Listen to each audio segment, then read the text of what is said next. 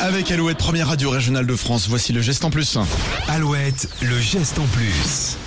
Alors faire les soldes de façon responsable en évitant le piège de la surconsommation, c'est tout à fait possible et c'est très simple à mettre en place. Julie. Oui, première chose à faire, trier ses vêtements pour identifier ses besoins. On le fait facilement pour nos enfants. On a tendance à céder à la tentation quand ça concerne notre dressing.